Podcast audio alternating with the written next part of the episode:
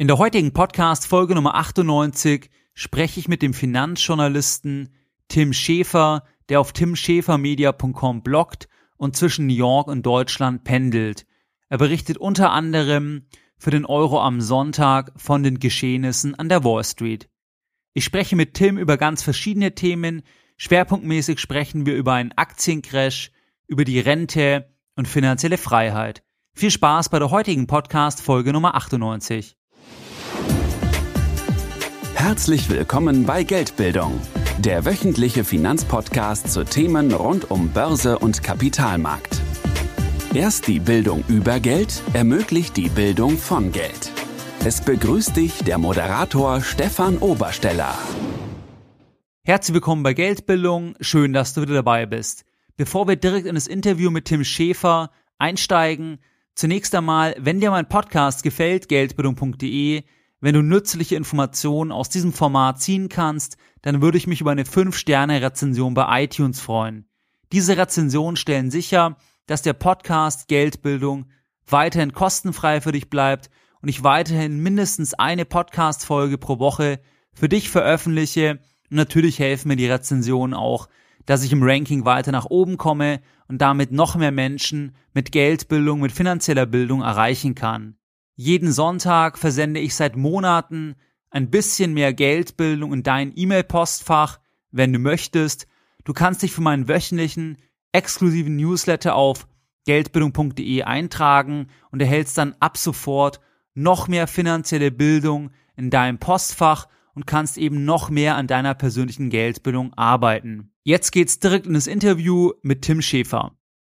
Ja, hallo Tim, herzlich willkommen bei Geldbildung. Jetzt anlässlich der ganzen Griechenlandkrisen und so weiter, auch Handelsaussetzungen in den USA. Gleich mal die Einstiegsfrage an dich. Was ist dein Rat an Anleger jetzt in Bezug auf Krisen? Also wie sollte man sich als Anleger verhalten, wenn man jetzt zum Beispiel im Aktienmarkt investiert ist? Ja, hallo Stefan. Ja, Krisen. Ähm, die meisten Leute die gehen, die machen da einen großen Fehler, weil sie eben Angst bekommen und dann tätig werden und meistens machen sie eben gerade das, was man nicht tun sollte. Also das, das Erste, was man machen muss, ist einfach Ruhe bewahren und sich ähm, informieren und einfach langfristig ähm, äh, denken und handeln. Das heißt, ähm, Aktivität in der Krise ist, ist mal äh, schädlich, wenn man sie auf, aufgrund von einer Angst ähm, ausübt. Das heißt, viele, viele äh, Leute verkaufen in der Krise ihre Aktienbestände oder ihre Indexfonds, weil sie eben Angst bekommen. Und das ist gerade verkehrt. Also wenn man jetzt zurückschaut, die Wall Street-Krise, die Finanzkrise, die, die, diese Riesenwirtschaftskrise, die äh, in New York, in den USA war, ähm, vor, wann war das, 2008, 2009, wer damals Aktien gekauft hat, ähm, hätte, der, äh, hätte sein Kapital verdreifachen können bis heute. Und das ist eine unglaubliche Performance. Ähm, und äh, das zeigt dir, dass, dass man eben, äh, also wenn man dazu in der Lage ist, dass man in der Krise durchaus Mut haben sollte und, und äh, ausgewählt irgendwie einsteigen. Aber wenn wir es jetzt mal konkret anschauen, wie schaffst du das, sagen wir jetzt mal einfach hypothetisch, jemand hat 100.000 im Depot, das ist vielleicht ist er mit 60.000 gestartet, 40.000 Buchgewinn. Und er sieht jetzt innerhalb weniger Tage, wie zum Beispiel 10.000 Euro weg sind. Ich glaube, was viele dann ja sehen ist, was würde ich für die 10.000 Euro quasi im echten Leben bekommen? Da könnte ich eine Traumreise mit der ganzen Familie machen, ich könnte mir ein Auto kaufen und so weiter. Also wie gehst du dann um, wenn du es quasi siehst, dass einfach der Buchgewinn wegschmilzt oder wenn eben Verluste entstehen. Also wie, was ist deine Strategie da auch psychologisch jetzt? Wie gehst du damit um? Ja, das ist, man muss es sich einfach so vorstellen, das ist wie, ähm, wie so eine Achterbahnfahrt, die Börse. Und du, du kaufst dir ein Ticket da und, und, du steigst ein in diese Achterbahn und dann geht die rauf und runter und rauf und runter und zwischendrin wird es sehr schlecht und dann ist wieder toll und, und man muss das einfach da drin sitzen bleiben. Man, man kann da nicht rausspringen. Dann, ähm, zwischendrin. Man muss das einfach durchziehen. Also ähm, und äh, also für, für diesen Normalanleger würde ich sagen, ähm, ist am besten, wenn man jetzt meinetwegen einen Indexfonds kauft und den dann regelmäßig aufstockt auf Monatsbasis zum Beispiel oder quartalsweise. Und von diesem ganzen Auf und Ab, da darf man sich einfach nicht verrückt machen lassen. Also dann gar nicht beachten, wenn jetzt heißt, Anleger sollten nach China schauen, dann kann man das aus deiner Sicht eigentlich ignorieren, wenn man jetzt die Strategie macht, wie du vorgeschlagen hast. Ja, im Grunde, im Grunde ist so für den, für den Normalsparer ist, ist eigentlich ideal, wenn der das automatisiert, das Sparen und Investieren, wenn der jetzt zum Beispiel seinen ersten Job nimmt und dann äh, spart er meinetwegen 100 Euro jeden Monat und das einfach durchziehen, egal eigentlich was passiert. Und wenn dann noch was übrig ist, dann wäre es natürlich ideal, wenn man in der Krise dann noch zusätzlich spart. Aber das, das muss nicht sein. Man kann es einfach stur, permanent einfach durchsparen bis zur Rente. Das, das ist eine gute Sache. Also das, und, und von dem ganzen Drama und Griechenland und Computercrash und äh, New York Stock Exchange Crash und, und so weiter einfach nicht verrückt machen lassen. Und was ist aus deiner Sicht dann so ein Mindestanlagehorizont, wenn wir jetzt sagen, jemand hat eingespart, eingespart, eingespart und er hat jetzt eine größere Summe. Und was ist da noch so ein Mindestanlagehorizont, den er haben sollte? Weil wenn er jetzt irgendwie, sagen wir, 60 ist und mit 62 in Rente gehen will, soll er dann irgendwie mal sagen, er geht ein bisschen raus aus dem Aktienmarkt oder was ist aus deiner Sicht so ein Mindestanlagehorizont an Jahren, den man noch haben muss, dass man eben die Strategie fahren kann, dass man einfach sagt, es ist mir egal, weil es ist eben eine Achterbahn. Ja, also ähm, ja, gut, es kommt darauf an, wie, wie, viel Geld die Person braucht. Die, die, die Frage ist, ähm, ähm, kannst du nicht, äh, warum musst du da komplett rausgehen? 62, was ist die Lebenserwartung? Ich glaube, die, die Leute werden heute 80 Jahre und älter. Äh, wo, wo willst du das Geld hinlegen? Also ich bin eher ein Fan von, von Durchhalten auch im Alter. Und dann wenn ich was brauche, kann ich, kann ich dann ähm, meinetwegen, ähm, ich will mir ein neues Bad kaufen, eine neue Küche oder ich brauche irgendeine Reparatur, dann kann ich einen kleinen Teil verkaufen. Aber ich würde jetzt nicht komplett aussteigen, nur weil ich jetzt in zwei Jahren in Rente gehe. Was willst du mit dem großen Batzen Geld dann machen? Also die Alternative ist auch ziemlich äh, schlecht, äh, das auf ein Sparkonto zu legen oder so.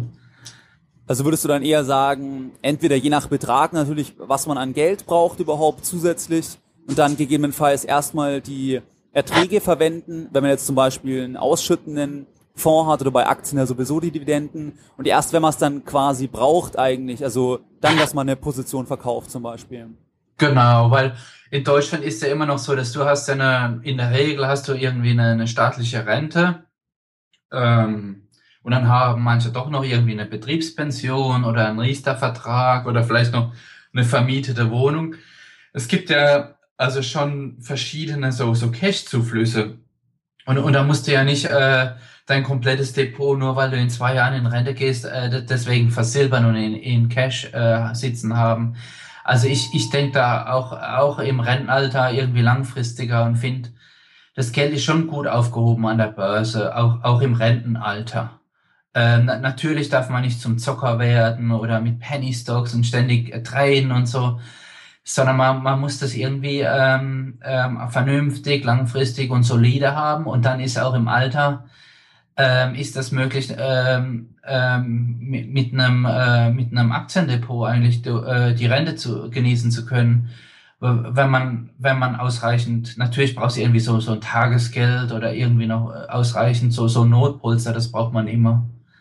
Ja klar, das macht auf jeden Fall Sinn. Aber dass man eben nicht, weil das ist ja auch das, was bei staatlichen Produkten oder bei vielen so konstruierten Sachen eben immer angenommen wird, dass man quasi aus dem Risiko in Anführungszeichen je weiter rausgeht, je näher man quasi ans Rentenalter eben ranrückt. Aber mit dem Ansatz, den du jetzt beschrieben hast, wenn es zum Beispiel ein Baustein nur ist und vielleicht braucht man es dann gar nicht, dann kann es ja sein, dass man sogar die Aktienquote gleich lassen kann, auch wenn man in Rente geht quasi.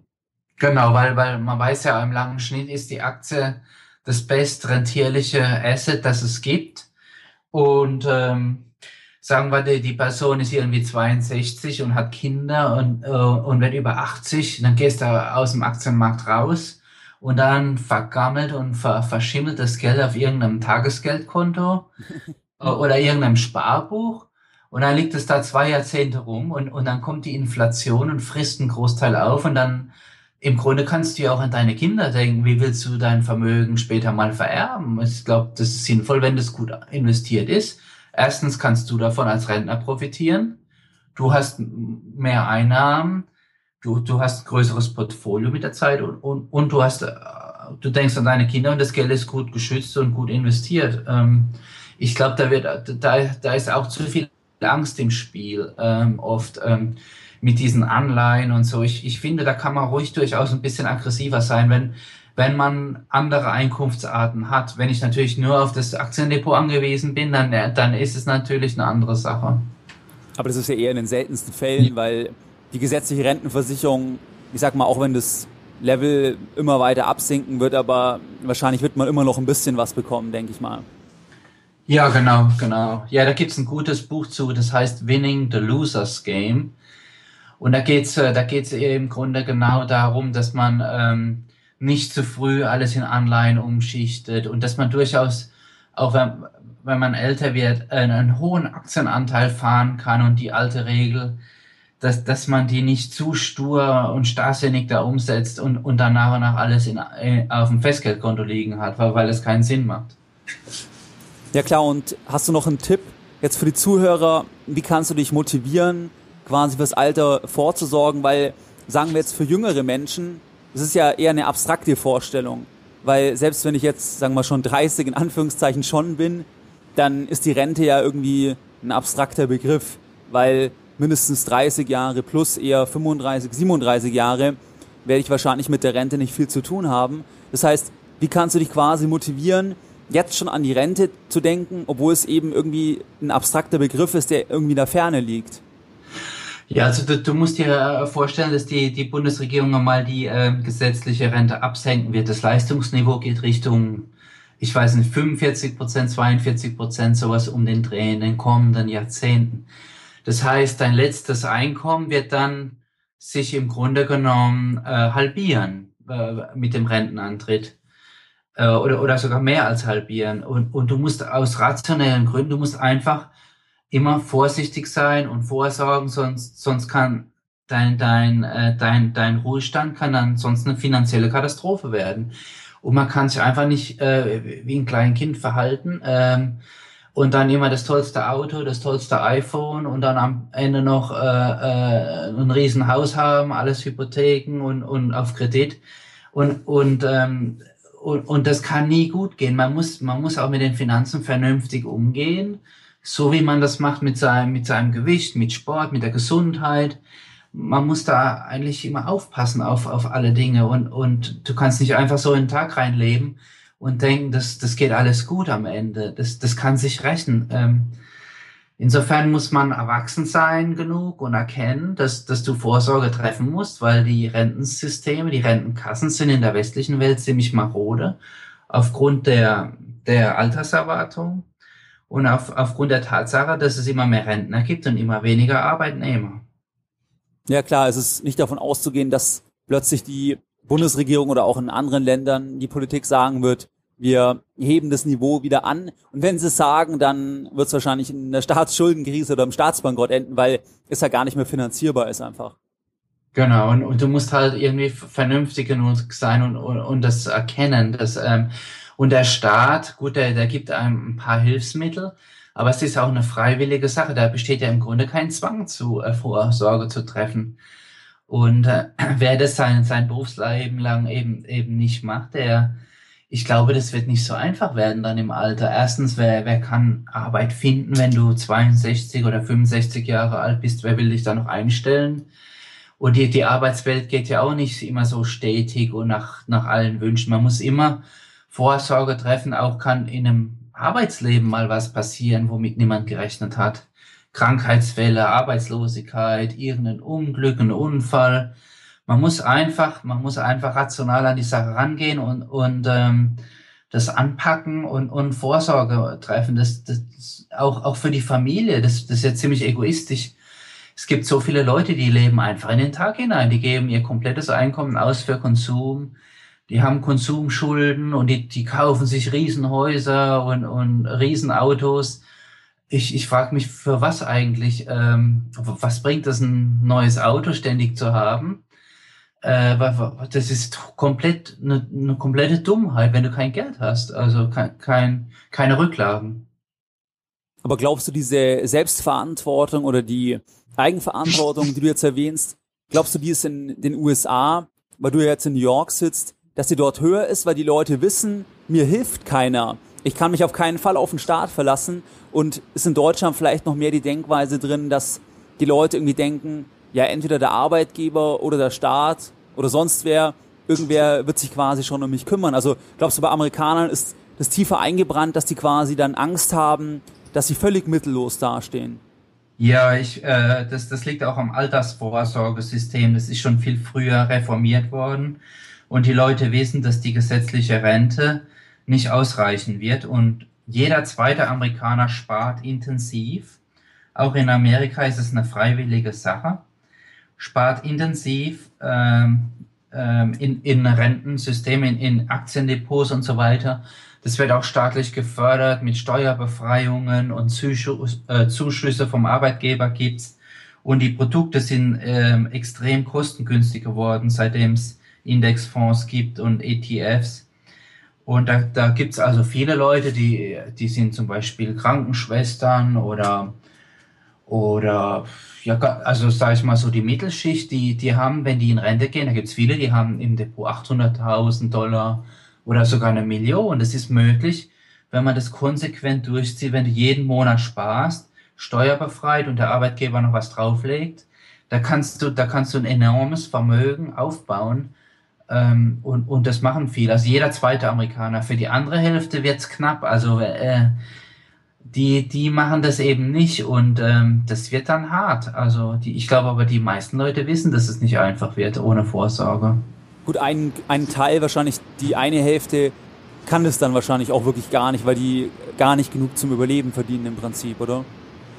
Ja, das muss nicht notgedrungen sein. Es gibt auch Leute, die interessiert es nicht. Die, die wollen ihren Urlaub genießen und, und ihre Restaurants und ihr, ihre tollen Autos fahren und in ganz großen Häusern wohnen.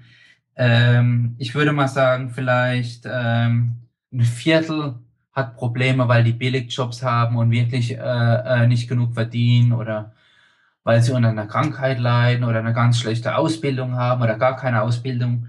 Und dann ein Viertel, das lebt einfach so in den Tag hinein und das interessiert es einfach nicht. Ähm, ich würde das so grob aufteilen. Okay, eben, weil es ja dann auch eine Prioritätenfrage und das kenne ich zum Beispiel auch noch aus Schulzeiten. Ich meine, es gibt immer quasi Familien, die dann zum Beispiel obwohl jetzt, sagen wir, nur ein Verdiener da ist und der Mann jetzt keinen besonderen Job hat und die zum Beispiel vier oder fünf Kinder haben, denke ich recht konkret an einen ganz guten Freund von mir, wo alle studieren, ein Eigenheim vorhanden ist und noch Geld da ist. Also die im Prinzip gar nicht so viel Geld haben, aber einfach sehr viel aus der Situation machen. Ja, du, du musst halt, ja, das kann man machen, also auch mit kleinen Beträgen und so. Das, das ist so eine grundsätzliche Lebenseinstellung. Ähm, wo fängt es an? Das fängt beim, beim Smartphone an. Brauche ich immer das Neueste? Das ist beim Auto, beim Urlaub, wo gehe ich hin? Ähm, und auch so kleine Dinge. Äh, brauche ich den Starbucks-Kaffee unterwegs oder kann ich mir daheim den Kaffee kochen? Wie oft gehe ich ins Restaurant? Wo kaufe ich meine Kleidung? Ich kaufe meine Kleidung zum Beispiel bei einem, bei einem Discounter äh, häufig ein. Ähm, und ich habe zum Beispiel auch kein Auto und so. Also das, das sind so viele Entscheidungen und, und diese vielen Entscheidungen, das, das sind, die bilden dann so Gewohnheiten und du musst halt einfach hinter die Gewohnheiten gucken, was machst du jeden Tag, äh, wo zahlst du mit Kreditkarte, hast du Konsumschulden, das fängt schon auch bei Schulden an. Wo, Konsumschulden, das ist komplett idiotisch. Wenn ich was nicht zahlen kann, dann kann ich es auch nicht konsumieren. Da, da, da ist irgendwie auch so eine so eine falsche Einstellung bei vielen Leuten irgendwie vorhanden, die sagen sich selbst, ich habe das verdient, ich habe ein neues Auto verdient und ich will jetzt ein tolles, ein tolles Auto fahren und ähm, ähm, aber, aber man muss dafür richtig viel Geld bezahlen und äh, das ist eine, eine idiotische Sache, das ist reiner Konsum, das ist ein enormer Geldverlust. Und äh, das wird dann noch geleast und was du dann an Zinsen zahlst und äh, die Leute arbeiten für, für ihren Konsum. Und am Ende, die genießen den gar nicht so. Diese ganzen Sachen, die vollgefüllten Häuser und Wohnungen und ich, ich glaube, dass das meiste Zeug, was die Leute sich anschaffen, die bilden sich immer ein, dass sie das genießen werden. Aber das erzeugt alles so viel Druck und so. Das ist äh, mehr eine Last als ein Genuss. Eben weil es im Prinzip, da kommen wir ja noch im späteren Teil von dem Gespräch drauf, was halt finanziell unfrei macht, weil ich im Prinzip den ganzen Apparat am Laufen halten muss. Ich muss ja die ganzen Verpflichtungen dann bedienen und irgendwie mein Sichtfeld engt sich ja dann immer weiter ein eigentlich. Genau, das ist, das ist so, so ein Hamsterrad und die Leute bilden sich dann auch drauf ein, dass dann irgendein Nachbar oder der, wer auch immer, der Freund von aus Schulzeiten, wenn der das tolle Auto dann sieht oder das, äh, was weiß ich, dass der dann äh, auch hellauf begeistert ist und sagt, meine Güte, ach Gott, ist das ja toll.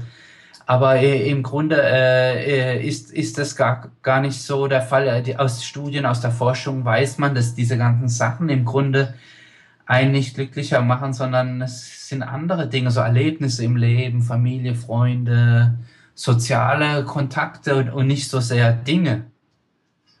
Eben genau, man sagt ja auch mal, man sollte in Erlebnisse quasi investieren und nicht in Gegenstände oder in, in Sachen. Genau, genau. Aber wenn du nochmal sagen würdest, was ist so dein Geheimrezept in Anführungszeichen oder was glaubst du, was ist am wichtigsten bei deiner Strategie? Also, wie du es auch selbst machst jetzt in Bezug auf die Altersvorsorge. Also, was würdest du sagen, was sind so die zwei, drei Bausteine? Das macht dann wirklich den Unterschied oder das ist wirklich das Wichtigste? Ähm, ja, du musst halt das automatisieren. Du, du richtest dir ein, äh, ein Depot ein du redest mit anderen darüber, du, du kannst dich auch motivieren, du, du ähm, triffst dich mit Freunden, die eben das gleiche Thema angehen wollen, die auch investieren wollen. Ich glaube, das hilft auch sehr, sehr, das bringt einen sehr viel weiter. Ähm, oder das können auch Familienmitglieder sein, mit denen man sich austauscht.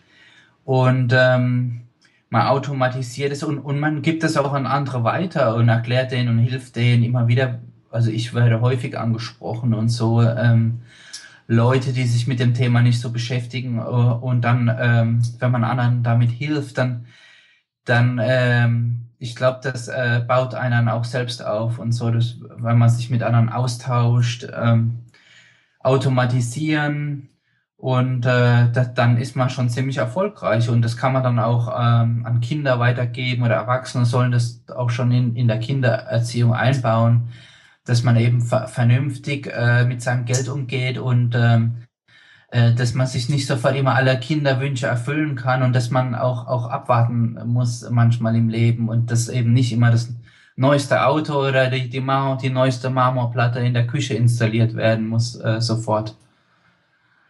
Ja, das sind finde ich sehr gute Punkte und es ist ja auch viel wirklich, was du gesagt hast, so zum Thema quasi finanziellen Mindset was denke ich eigentlich eben über Konsum, übers Leben, übers Geld, weil wenn ich, was ich denke, das da resultiert ja auch dann die die Handlung eben entweder sparen oder halt das nicht sparen, das Konsumieren daraus quasi.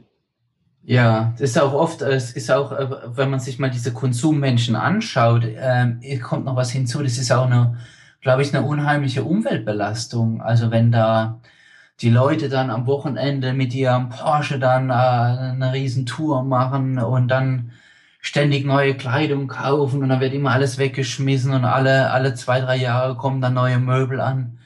Äh, das ist nicht nur eine, eine Geldverschwendung, es ist auch, auch eine Umweltverschmutzung, eine unheimliche.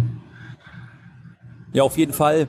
Und ähm, noch ein Thema, was relativ häufig auch, was ich an Zuschriften bekomme und was klar ist, weil ich glaube, es gibt irgendwie 15 Millionen oder ist auf jeden Fall im zweistelligen Millionenbereich die Anzahl an Riester-Verträge. Was ist deine Meinung jetzt zu den ganzen staatlich geförderten Produkten in Deutschland? Also wenn wir Riester jetzt und an Rürup für Selbstständige denken, findest du das sinnvoll oder glaubst du das zu teuer oder was ist so deine Meinung? Ja, das kommt dann auf den Anbieter an, aber grundsätzlich, ähm, als die, die Reform dann in Gang kam, waren viele Angebote ziemlich teuer von den Kosten, von den Gebühren, Vertriebsprovisionen, versteckte Kosten.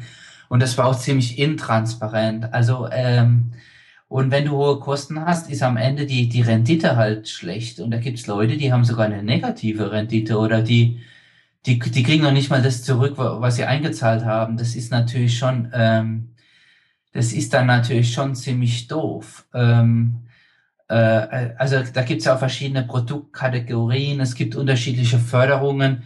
Ich glaube, wenn man da im Bereich Indexfonds oder ETFs, wenn man da was findet, kann das Sinn machen unter gewissen Umständen. ich persönlich bin jetzt nicht so begeistert davon, aber wenn, äh, ich sag mal, das, äh, ich glaube, da gibt's dann auch noch Familien- oder Kinderförderung und so. Wenn man sich da einen kostengünstigen Anbieter raussucht, der, äh, da kann das schon Sinn machen unter Umständen. Aber das hängt auch vom Einzelfall ab. Ja, das deckt sich eigentlich ziemlich genau mit meiner Meinung, weil ich auch eher tendenziell negativ bin, weil du unflexibler bist, Übertragbarkeit, wenn man es vererbt etc. Das ist ein bisschen schwieriger, aber eben, es kann im Einzelfall Sinn machen. Aber ich bin jetzt auch, das habe ich bei dir jetzt auch rausgehört, dass du keinen, du sagst es nicht, das ist immer eine super Sache, wie es ja häufig in den Medien auch irgendwo ähm, behauptet wird. Ja, es ist, äh, man, man muss extrem auf die Kosten achten. Aber man muss sich das alles genau durchlesen und, und ähm, schauen, was der ganze Kram kostet. Und, und da gibt's dann, äh, auch wenn der dann irgendwie, wenn die Riester-Rente dann in Anspruch genommen wird, dann gibt's dann auch Verwaltungsgebühren und Überweisungsgebühren und äh, weiß der Kuh, also das kann, also es ist ein Riesen, das kann ein Riesengebührenmonster werden.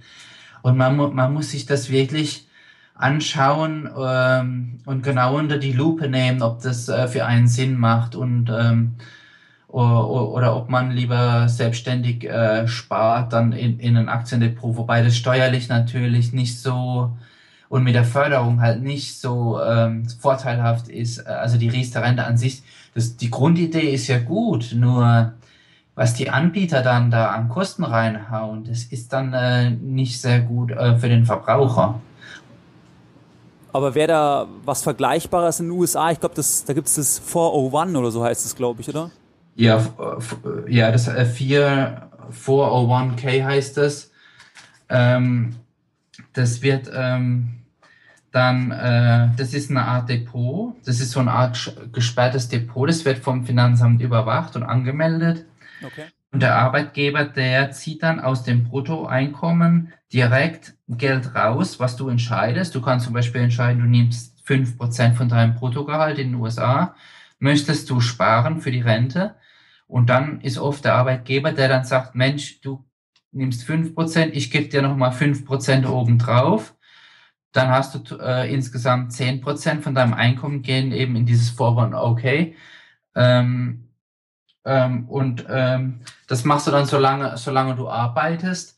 Und später musst du dann irgendwann, ich glaube ab 72, wenn du 72 bist, musst du anfangen langsam das Geld ähm, ähm, rausziehen und es wird dann versteuert mit und in der Regel, wenn du Rentner bist, hast du einen geringeren Steuersatz.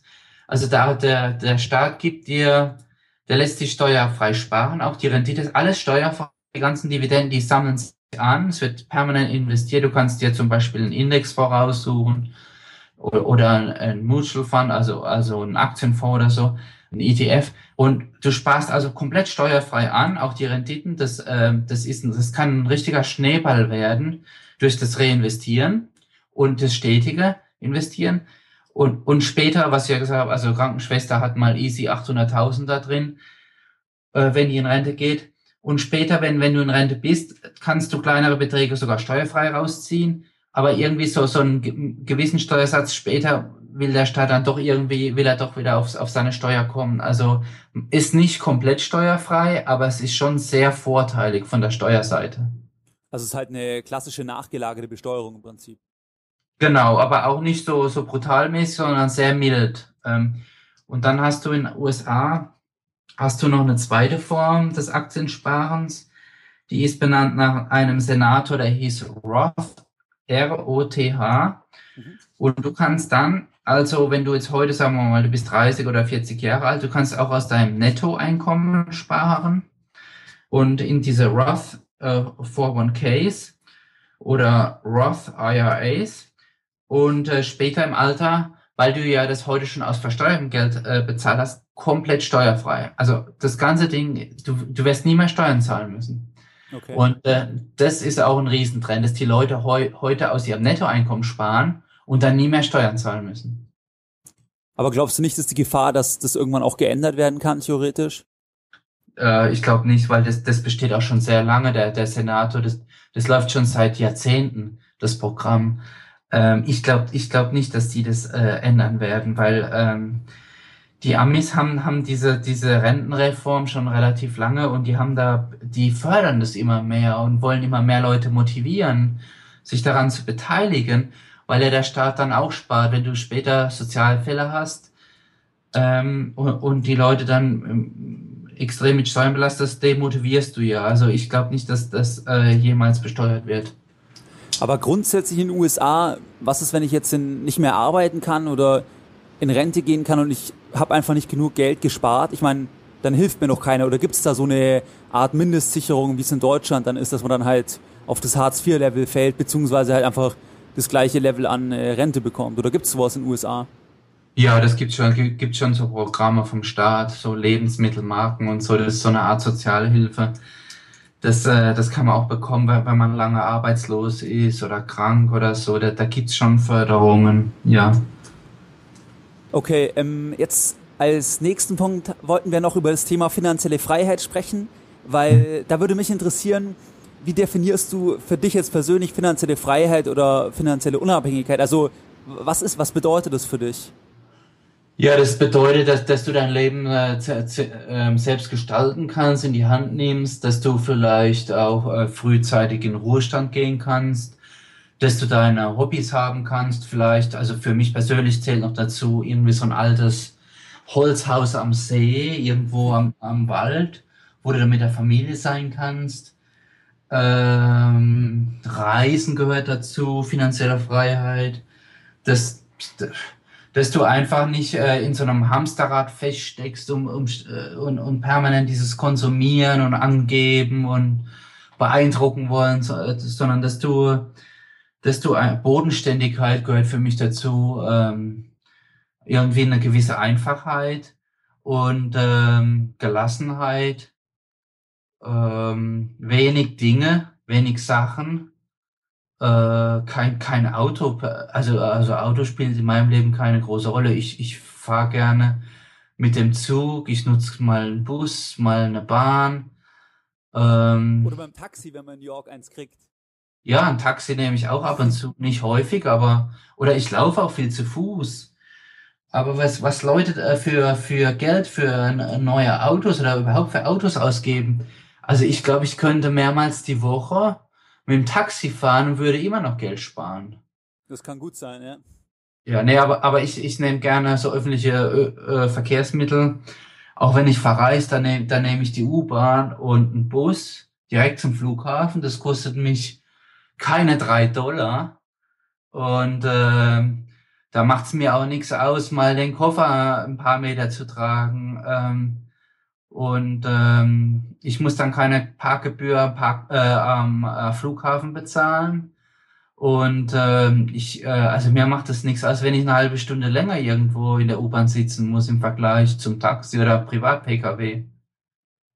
Ja klar, und diese Einstellung hat ja den Vorteil, dass man finanzielle Freiheit viel leichter erreichen kann, weil wenn man eben, was wir ja vorher auch gesagt hatten, wenn man die Messlatte quasi so eng an Konsum knüpft, und es damit so hochlegt, ich meine, dann rutscht ja finanzielle Freiheit immer in weitere Ferne, weil wenn dazu gehört, ich brauche zwei Autos und äh, so und solche Urlaube und gehe so und so oft zum Essen die und die Restaurants, dann wird es ja immer schwieriger erreichbar im Prinzip. Ja, genau. Das, äh, das hat, äh, das so sind einfach Gewohnheiten, die die musst du in den Griff bekommen und kritisch nachschauen, was wo, wo du das Geld ausgibst, wofür und ob das wirklich dich glücklicher macht man kann auch mit, mit Freunden statt in, in einem Restaurant, ins Restaurant zu gehen, man kann auch mal irgendwie zu Hause was grillen oder man kann ein Picknick machen, das kann genauso viel Spaß machen. Äh, oder Camping, das kann ein Riesenspaß sein für die Familie. Ähm, äh, es muss nicht immer das Luxushotel sein. Klar, was ist dann deine Meinung zu ähm, dem Mr. Money Mustache, der ist mit 30, glaube ich, hat er aufgehört zu arbeiten, oder? So. Ja, genau. Aber das, also das ist eine extreme Form. Ich glaube, das ist ähm, viele träumen davon. Und er hat das extrem clever gemacht. Ähm, da hatte wahrscheinlich, vielleicht hatte er auch Glück mit dem Job und so. Und er hat hart gearbeitet und die Frau auch. Ähm, ich glaube, das ist schon hart, äh, sowas erreichen zu können. Für den normalen Bürger ist sowas mit 30 unmöglich fast. Also wenn einer in Frührente gehen kann mit 55 oder 58 oder 60, dann, dann ist das schon, schon, schon gut. Ähm, aber mit 30, das ist, äh, also, äh, das kann man sich als Vorbild nehmen, aber es ist ziemlich unrealistisch.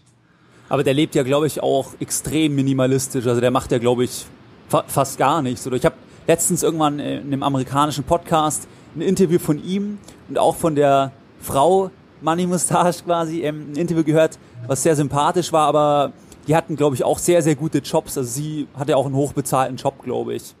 Ja, ja, aber selbst dann, das ist schon außergewöhnlich, sowas äh, auf die Beine zu stellen mit 30. Also äh, ja, ich glaube, das ist äh, das ist äh, Fantasie, äh, Fantasieland für also auch wenn manche Leute sagen, ach, ich will mit 45 in Frührente und mein Leben genießen. Ich meine, du musst, du musst fast eine halbe, wenn du 80 wirst, dann musst du ja 40 Jahre finanzieren. Wie willst du das machen? Ja, ja das, das ist so. Ja, du musst Krankenkasse bezahlen, du musst, du, du willst auch mal in Urlaub gehen und du, du willst ja trotzdem noch irgendwie, ähm, naja, am, am Leben teilhaben. Ähm, äh, natürlich will, will man sich mal äh, einen neuen Computer kaufen können und so. Du willst ja eine Zeitung abonnieren oder äh, du, du willst auch mal mit, mit anderen irgendwie wegfliegen und so. Also das ist nicht so einfach. Aber ist finanzielle Freiheit dann für dich an einen Betrag geknüpft? Also, dass du zum Beispiel sagst, jemand, der 55 ist und zum Beispiel ein Aktiendepot von einer Million US-Dollar hat jetzt einfach als Beispiel, der ist finanziell frei, weil die eine Million, es gibt den und den Ertrag und er hat die und die Lebenserwartung. Also hast du da irgendwie jeweils einen Betrag mit einem Alter, wo du sagst, man ist finanziell frei oder, oder schaust du gar nicht in der Weise auf finanzielle Freiheit? Ja, da gibt's ja Formeln, aber das hängt auch, äh, das hängt von der Person ab. Also ich glaube schon, dass wenn man Rentner ist, gibt man weniger Geld, also man wird irgendwie bescheidener. Die Frage ist, brauchst du noch dein letztes Einkommen, Arbeitseinkommen in der gleichen Höhe? Äh, das, das hängt, also wie gesagt, das hängt von dem Individuum ab. Ähm, so, so eine feste maximale Summe irgendwie festzulegen, ist schwierig. Ähm, äh, vielleicht kann jemand glücklich sein, wenn der ganz einfach lebt, irgendwo am Rande einer Großstadt, wie dieser Money Mustache, in, in ganz einfach ein, ein uraltes Auto, und ähm, viel zu Hause selber kochen und äh, ganz einfache Urlaube, wen, wen das glücklich macht. Äh, das, das kann Spaß machen, das kann super sein. Äh, da, da brauchst du natürlich nicht die Millionen im Depot. Da, da reichen vielleicht schon, wenn du eine kleine gesetzliche Rente kriegst, ähm, da reichen vielleicht schon 300.000 Euro oder so äh, im Depot. Ähm, das kann, das kann reichen, wenn du vielleicht noch der hat ja auch noch Nebeneinkünfte, der hat ja auch noch ein vermietetes Haus gehabt. Genau, ich glaube, das ja. hat er verkauft. Also äh, wenn man verschiedene Einkommensquellen hat, da kann, da muss da nicht äh, eine halbe Million unbedingt äh, im Depot sein. Da, da, da kann auch weniger kann reichen. Das hängt von der Genügsamkeit ab und, und von, von den äh, Geldströmen, die man hat. Ich glaube, ideal ist, wie schon vorher erwähnt, wenn man verschiedene Einkommensströme hat. Ähm, und äh, das Geld muss auch, auch investiert sein, dass die, da Einkommensströme zurückkommen. Also Leute, die dann glauben, irgendwie, ach, ich kaufe jetzt Kunst und das ist ein super An, äh, eine super Anlage, äh, die, da, da kommt ja nichts zurück. Also äh, das oder Goldklumpen irgendwie, wenn du einen Goldbarren kaufst, du hast ja im Grunde keine Cash-Rückflüsse. Also für mich ist das kein Investment in dem Sinne. Also wenn ich eine Procter Gamble habe, dann bekomme ich meine Dividende und dann kann ich jedes Quartal, da weiß ich 100% die Dividende ist da und dann hast du Einkommensflüsse. Aber mit irgendeinem Kunstwerk an der Wand oder in einem antiken Schrank, der 30.000 wert ist, äh, wo, ob das dann so gut ist, äh, da muss man dann auch immer aufpassen, was, was man dann, wie das Geld dann auch angelegt ist. Gebe ich dir vollständig recht, weil das vergessen ja auch manchmal Goldjünger, dass man eben da keine Zinsen und keine Dividenden bekommt und das ist ja auch zum Beispiel Kiyosaki, der von Rich Dad Poor Dad, der definiert es ja auch immer so, ein Asset puts money in your pocket. Weil du musst ja irgendwas auch bezahlen. Und wenn du keinen Rückfluss kriegst, ist es, dann kann man sich darüber streiten, ob es ein klassisches Asset im Prinzip überhaupt ist. Genau, das ist kein, kein, kein echt, das ist mehr so ein Spekulationsobjekt. Genau, wo man im Prinzip hofft, dass raufgeht und man dann irgendwann den Gewinn realisieren kann. Genau, aber, aber du kriegst halt, wenn du eine Dividende hast oder eine Mieteinnahme von einem Renditeobjekt, dann, dann hast du äh, dann die, die Cashflüsse sichern dann auch das Investment ab. Dann hast du eine extreme Stabilität. Äh, weil durch die Cash-Rückflüsse bekommst du ja das Investment irgendwie schon mit der Zeit über die Jahrzehnte zurückbezahlt. Eben, und ich meine, es ist ja in jeder Bewertungsform, ist im Prinzip je stabiler im Prinzip der Rückfluss ist von einem Asset und vielleicht wird es sogar leicht steigen ist, desto mehr wert ist ja das Asset, weil der Nächste, der es kauft, weil der wieder eben die Rückflüsse einstreichen kann. Also, wie du sagst, es ist viel konstanter, besser bewertbar eigentlich dann auch im Wert im Prinzip. Ja, ja, genau. Viel konstanter, stabiler, ähm, Risiko äh, äh, und ähm, ähm, das ist auch langfristiger angelegt in der Regel, weil du genießt ja den Cash-Rückfluss und wenn du ähm, äh, eine Skulptur kaufst ähm, oder äh, irgendeine Münzsammlung oder Briefmarkensammlung, ich, äh, da, da, hast, da hast du im Grunde, da sitzt du vor deiner Sammlung, aber da, da, die bringt im Grunde ja gar nichts. Das ist ein ganz guter Punkt, ja. Ja. Und was ich auch noch einen guten Punkt fand, den du gesagt hattest, das mit dem, dass man im Alter ja vielleicht genügsamer ist. Weil das wird zum Beispiel in der ganzen Versicherungsdiskussion und ähm, ums Alter, wenn es darum geht, völlig ausgeklammert. Weil da habe ich auch mal eine Podcast-Folge gemacht, wie die Rentenlücke halt definiert wird und wie auch dann quasi Verbraucher, Bankkunden angesprochen werden. Schauen Sie mal, Ihre Rentenlücke beträgt 40 Prozent. Und da habe ich mal eine Podcast-Folge gemacht, weil bei ganz vielen, zum Beispiel auch bei Leuten, die sehr, sehr gut verdienen, auch Freiberufler, Ärzte, Rechtsanwälte und so weiter, die haben eine riesen Rentenlücke, weil die halt sehr hohes, ein sehr hohes Einkommen haben und dann im Prinzip die Versorgungswerke zwar auch, dass man da sehr viel bekommt, aber das ist immer eine Riesenlücke. Und wenn man dann nach dem gehen würde, hätten die ja quasi Probleme, ihren Lifestyle in Anführungszeichen zu finanzieren, aber es kann ja sein, man braucht ja im Alter, geben eben, wie du sagst, die meisten wahrscheinlich viel weniger Geld aus. Also ist die Rentenlücke, wie sie oft definiert wird, eigentlich auch irgendwie ein bisschen missverständlich, finde ich. Ja, du hast auch berufsbedingte Kosten, zum Beispiel, wie kommst du zur Arbeit, das fällt dir dann weg. Äh, das, das Auto, wie gesagt, das Auto, da, mit dem du vielleicht zur Arbeit fährst, oder du, du hast noch andere Aufwendungen, die Leute sind gestresst, die gehen dann häufiger ins Restaurant. Ich meine, wenn du, wenn du Rentner bist, dann kannst du dann auch gezielter ähm, äh, leben, sparsamer sein und ähm, du hast dann weniger Zwänge auch mit, mit dem Geld ausgeben. Ja, du, äh, das stimmt schon, dass, dass äh, man nicht komplett die Lücke füllen muss. Man muss aber auch dran denken, dass äh, die Lebenshaltungskosten werden ja auch nicht geringer. Also viel, man, man muss schon, man muss schon vorsichtig sein in der Planung. Also man darf das auch nicht unterschätzen, die Lücke. Ähm, man, man weiß nicht, es kann auch nochmal eine Wirtschaftskrise geben, wenn dein, deine Rente an, vielleicht wirst du früher, äh, verlierst du deinen Job oder es kann, es kann irgendwann einen im, Leben so ein Schicksal treffen. Und wenn man frühzeitig vorgesorgt hat, dann kann man da, dann hat man da mehr Möglichkeiten, ähm, mit so einem Problem umzugehen. Oder wenn in der Familie was passiert, äh, der Partner, dem, dem, der wird krank, verliert den Job oder so, dass man auch aushelfen kann. Ähm, also äh, komplett unterschätzen würde ich die Lücke nicht, aber man darf das auch nicht so engstirnig sehen. Du hast schon recht.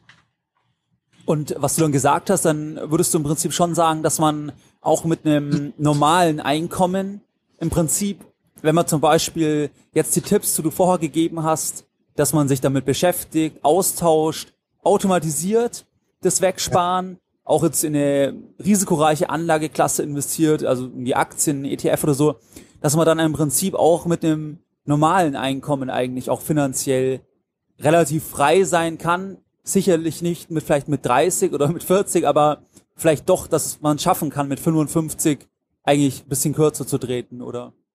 Genau, du kannst dann, das kann man schon schaffen, wenn man also schon mit der Ausbildung oder mit dem ersten Job äh, dann irgendwie so ähm, anfängt, ein paar hundert Euro einzuzahlen. Und ähm, wenn man so einen Grundstock hat an, an Indexfonds, oder ETFs und vielleicht so ein paar Aktien beimischt und wenn, wenn man das dann durchzieht, ähm, da kannst du vielleicht schon mit so 58 oder so äh, genau kürzer treten, vielleicht auch früher schon machst du irgendwie einen Halbtags, äh, Halbzeit-Job. Äh, ähm, äh, das, das, dann ist man hinten raus viel flexibler und hat trotzdem noch die finanzielle Freiheit. Klar, man muss, man muss vom Gehalt her gar nicht äh, ein Großverdiener sein, um finanziell unabhängig zu sein. Du kannst mit, mit einem äh, Durchschnittseinkommen viel erreichen, wenn du früh anfängst und es einfach durchziehst und dich nicht abbringen lässt vom Weg. Genau, eben wenn man es quasi so langfristig sieht, durchzieht und wenn man, ich glaube, das ist auch wirklich wichtig, was du jetzt immer so betont hast, dass man halt eigentlich schaut, was macht mich wirklich glücklich, also wirklich auf die Sachen konzentriert und dann werden vielleicht wirklich auch viele Leute feststellen, dass es eher Erlebnisse sind. Und wenn man sich dann ehrlich die Frage stellt, brauche ich das große Auto und so weiter und wenn man dann Nein sagt, ich meine, dann spart man halt jedes Jahr so viel Geld und kann das dann auch wieder zum Beispiel zum Teil verwenden, um es zu investieren. Genau, man, man muss halt, äh, man muss halt sein Leben lang Schulden, einen Riesenbogen machen, Konsumschulden, Hypotheken und so. Auch bei Hypotheken muss man vorsichtig sein. Da gibt's Leute, die, die, die leben auf, die merken gar nicht, äh, äh, ich sag mal, das Eigenheim, das kann ja auch zum Konsumfall werden. Äh, und da gibt's dann Leute, die kaufen, die kaufen dann Riesenhäuser und die haben dann äh, äh, Riesenausgaben und Erhaltungsaufwand und weiß der Kuckuck, Versicherung, Steuern, Hypotheken, Zinsen.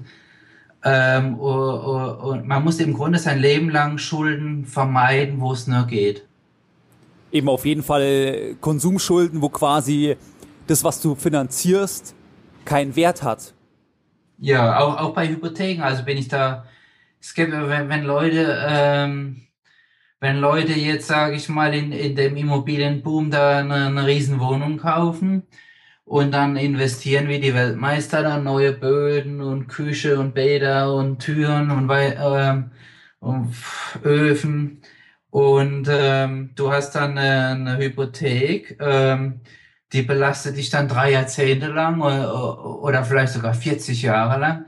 Das nagt, das nagt an deinem Vermögen, weil die Zinsen, die äh, die, die fressen ja, die fressen ja ziemlich viel weg. Und die Frage ist, ob, äh, oh, ob das so hilfreich ist. Also ich glaube auch bei, bei Immobilien, das ist so, so ein, äh, so, so ein Liebling der Deutschen, der, äh, jeder glaubt, das, das sei so das tolle Investment.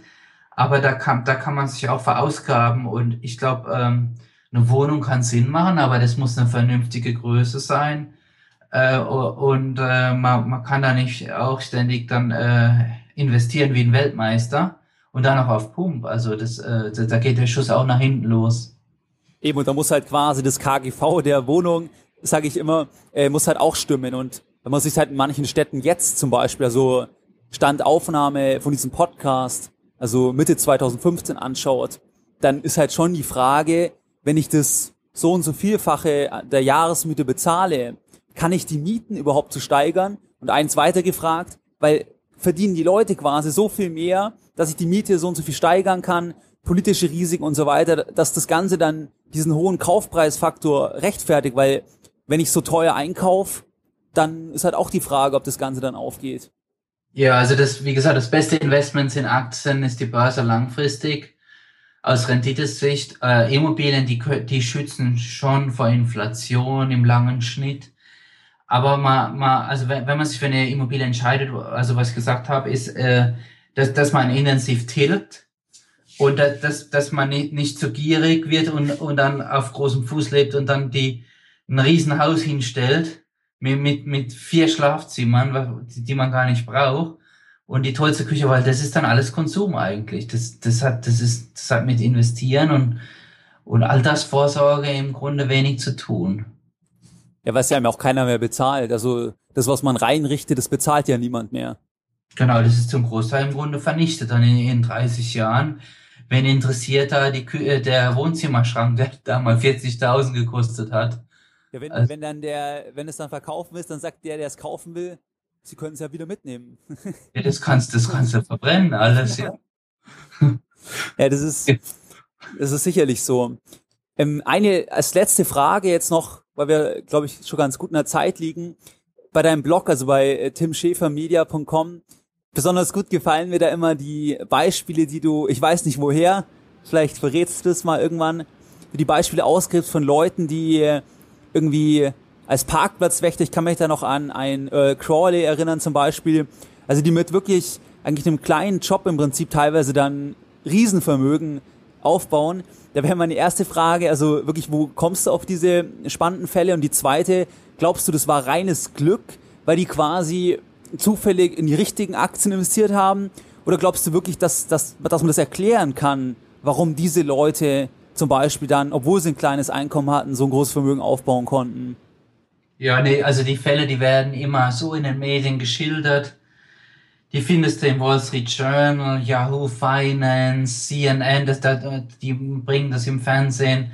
Das sind dann oft irgendwie Leute, die sterben, wenn die im Alter von 85 und dann sind da 10 Millionen oder 5 Millionen und äh, das geht dann an eine Universität, an ein Krankenhaus, an eine Bibliothek wird es dann gestiftet im Erbfall und dann ist oft die Familie oder der der, der Verwalter, der, der Vermögensverwalter, der das dann das Testament vollstreckt im Grunde, der geht dann zur Presse und ähm, weil das auch ein schöner Fall ist und der sagt dann, hier ist der Herr so und so, der hat sein Leben lang gespart und das Geld äh, kommt jetzt der Stadtbibliothek zugute.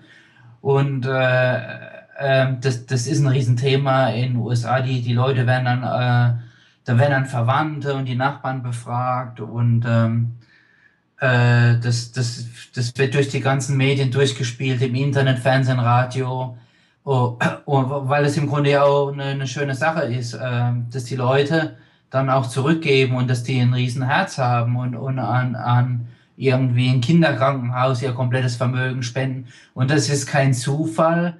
Die, die Leute sind sehr informiert, entgeltend. Da gibt's Leute, die gehen jede Woche in die Bibliothek und lesen äh, das Wall Street Journal und Bü Finanzbücher und äh, die, die beschäftigen sich damit, dass, äh, die, die machen, die leben sparsam, sehr sparsam. Und ähm, das, das sind extrem gut informierte Leute, die kümmern sich um, um Steuern, die interessieren sich, wie kannst du steuertechnisch und renditetechnisch am besten sparen. Ähm, und, äh, und dann finde ich das immer so rührend, dass die die, äh, die Einzelfälle dann äh, an, immer an die Gesellschaft denken und dann äh, nicht irgendwie das äh, Geld dann äh, an, an irgendein Enkelkind komplett den, die dann überschütten mit 10 Millionen. Äh, das finde ich immer, äh, das, das, äh, das freut die Amis. Ich muss sagen, solche Fälle habe ich in Deutschland, also im deutschsprachigen Raum jetzt noch nie gelesen, dass das irgendwie in der Presse oder auf Bild.de kommt. Ja, Herr Müller hat 10 Millionen vererbt, obwohl er Hausmeister war. Habe ich noch nie gelesen. Ja, ich glaube, in Deutschland ist das auch nicht so. Du hast halt in, in Amerika ist der Kapitalmarkt viel stärker verwurzelt ähm, und die Bildung in Finanzdingen ist, ist intensiver. Guck, guck dir mal nur die, die Aktien, wie, wie viele Deutsche haben denn überhaupt Aktien? Sind das acht Prozent oder noch weniger? Ich, ich glaube 13 Prozent oder 12 Prozent laut dem äh, DAI etwa sind in Aktien oder Investmentfonds investiert. Ja, in Amerika ist es äh, 30 oder 50 Prozent. Da ist allein da schon und dann ist der Kapitalmarkt auch, ähm, äh, der ist viel ähm, aggressiver, der ist viel besser von der Rendite. Der, der Dow Jones, der S&P 500, das, das ist hier Kapitalismus. Also äh, die, die Firmen haben viel mehr Spielräume. Der, der Kapitalismus ist intensiver und, und ähm, du, du hast äh, eine freie Marktwirtschaft, die kann sich auch viel besser entfalten. Und deswegen hast du ja auch hier so Firmen wie äh, Google, Disney und so, die, die, die werden zu, zu riesen Geldmaschinen und Apple. Das gibt's in Deutschland in der Form nicht, dass du äh, äh, so diese riesen Geldmaschinen hast. Ähm, und von daher ist die ganze Gesellschaft, die wird viel von, von, von ähm, wenn du zur Uni gehst und so, das, das ist immer ein Thema, wie sorgst du vor, wie sparst du am besten die Leute sind, glaube ich, besser informiert in Amerika und die haben auch bessere Voraussetzungen und bessere Möglichkeiten zum Aktiensparen, zum Investieren. Ja, äh, in Deutschland ist das nicht so, leider, auch von der Politik wird das nicht gefördert. Das ist, äh, äh das ist ein großes Manko. Das ist, äh, das hängt auch mit Unkenntnis zusammen auf politischer Ebene, auf Gesellschaftsebene. Und da ist auch irgendwie so, so ein, immer noch ein großes Desinteresse. Das ist ein Thema, was zu wenig Leute interessiert und es rächt sich dann auch im Grunde genommen. Das glaube ich auch vor allem politisch. Es könnte sich kein Politiker hinsetzen und sagen, ja, Aktienmärkte, das ist super, wenn die Bürger mehr in Aktien investieren. Das ist ja viel einfacher oder es wird quasi viel mehr bejubelt, wenn man sagt, ja, Aktien sind Zockerei, weg mit den Zockern, sperrt die Zocker weg, weil die andere Position, die wird, die wäre gar nicht mehrheitsfähig. Also da würde man quasi, da würden sie auf einen eindreschen. Wenn jetzt ein Politiker sagen würde, könnte ich mir vorstellen, dass eben Aktien das Beste sind für die Altersvorsorge. Ich, ich kann mir die, diese Aussage kaum vorstellen. Ja, weil eben 95% keine Aktien haben, ja. Äh, genau. Äh, das, das ist ein Problem. Ähm, und äh, ja, das liegt an Unkenntnis. Aber ich glaube, mit der Zeit, das wird dauern, aber die Leute, die Leute werden herausfinden, was, was äh, die beste Form der Altersvorsorge ist. Ähm, und, und die werden schon mit der Zeit, wir werden schon dahinter kommen. Das, das dauert, das dauert vielleicht noch äh, ein, zwei Jahrzehnte, aber ich glaube, äh, das, äh, das wird sich du durchsetzen. Das siehst du ja auch in Norwegen, wie die sparen, ihren Pensionsfonds. Ich glaube, der größte Pensionsfonds der Welt äh, investiert überwiegend in Aktien. Ähm, und je, jeder Norweger hat, glaube ich, eine Million Dollar in, im Grunde in, in investiert. Ähm, und das, äh, das wird wahrscheinlich äh, in irgendeiner Form wird es äh, noch stärker in Deutschland kommen, weil die Leute, die, wenn die das rausfinden, da, äh, das kannst, das, das kannst du gar nicht aufhalten, den Trend. Das macht keinen Sinn. Sparbuch, Lebensversicherung, Kapitallebensversicherung, äh, irgendwelche Riester-Versicherungen mit enormen Gebühren. Es macht einfach keinen Sinn. Glaube ich auch. Und vor allem, ich meine, es macht ja auch keinen Sinn, da habe ich auch mal was im Rahmen von Geldbildung ähm, geschrieben oder ein Video gemacht. Ich meine, alle wollen bei DAX-Unternehmen, also Unternehmen aus dem deutschen Aktienindex arbeiten. Die Firmen werden zum Großteil vom Ausland besessen. Und also es macht ja keinen Sinn. Warum, also quasi die Firma hat tolle Produkte. Warum sollte ich nicht auch quasi überlegen, ob ich dann dort investiere und eben davon profitiere, dass die Produkte gut sind und ich die selbst kaufe und andere die kaufen. Also das ist irgendwie eine unlogische Schlussfolgerung meiner Meinung nach. Ja, das ist die Angst und das liegt auch daran, dass die Leute eben die Kursschwankungen nicht verstehen und der Durchschnittsbürger, der, der Durchschnittsaktionär schneidet ja auch wirklich mal richtig schlecht ab, weil, weil sie dumme Fehler machen, weil sie zu aktiv sind, Trading und zu viel Risiko reinnehmen und weil sie einfach nicht abwarten können und ähm, das gelassener sind. Äh, man muss sich, wenn man das macht, dann man muss sich auch intensiv informieren und man braucht die richtige Strategie. Und wenn man das mal durchblickt hat, ist es eigentlich relativ einfach. Es ist ganz simpel. Man, man darf nicht emotional reagieren, man geht gelassen hin, man kauft grundsolide Firmen oder man hat einen Basisbaustein mit einem Indexfonds, der extrem kostengünstig ist und man lässt das Ding Dekaden liegen, vier Jahrzehnte und dann hast du im Grunde ausgesorgt. Mehr muss man gar nicht machen. Das ist eine simple Sache. Man darf halt nicht ins Spiel Casino Börse gehen und meinen, man wäre besser wie Goldman Sachs, Warren Buffett und George Soros zusammen. ja, das ist auch ein, finde ich, eine relativ gute Zusammenfassung so als Endfazit der Podcast-Folge und auch als genereller Rat, glaube ich, an jeden, der das jetzt hört, das doch mal irgendwo zu berücksichtigen bei der eigenen Anlagestrategie, egal ob der Hörer jetzt bereits investiert ist oder überlegt zu investieren, weil ich glaube, das hast du echt ganz gut getroffen. Das sind die wichtigsten Sachen und es ist eben keine Rocket Science in dem Sinn. Genau, genau. Ja, dann Tim, würde ich sagen, besten Dank für das Gespräch und ich kann dir als Zuhörer jetzt nur mal empfehlen, dass du auf timschäfermedia.com gehst, weil Tim, du bloggst ja sehr, sehr regelmäßig, ich glaube mehrere Artikel pro Woche so wie ich es mitbekomme. Und ich finde gerade im Bereich eben Sparen, Ruhe bewahren, Aktien generell, da schaue ich sehr gerne auf deinem Blog vorbei und den werde ich auch verlinken in den Show Notes. Dann können die Zuhörer auch mal bei dir vorbeischauen. Okay, vielen Dank, Stefan. Mach's gut, gell? Ciao. Ja, danke fürs Gespräch. Ciao.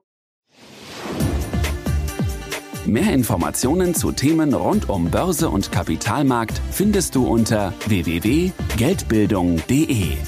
Und immer daran denken, Bildung hat die beste Rendite.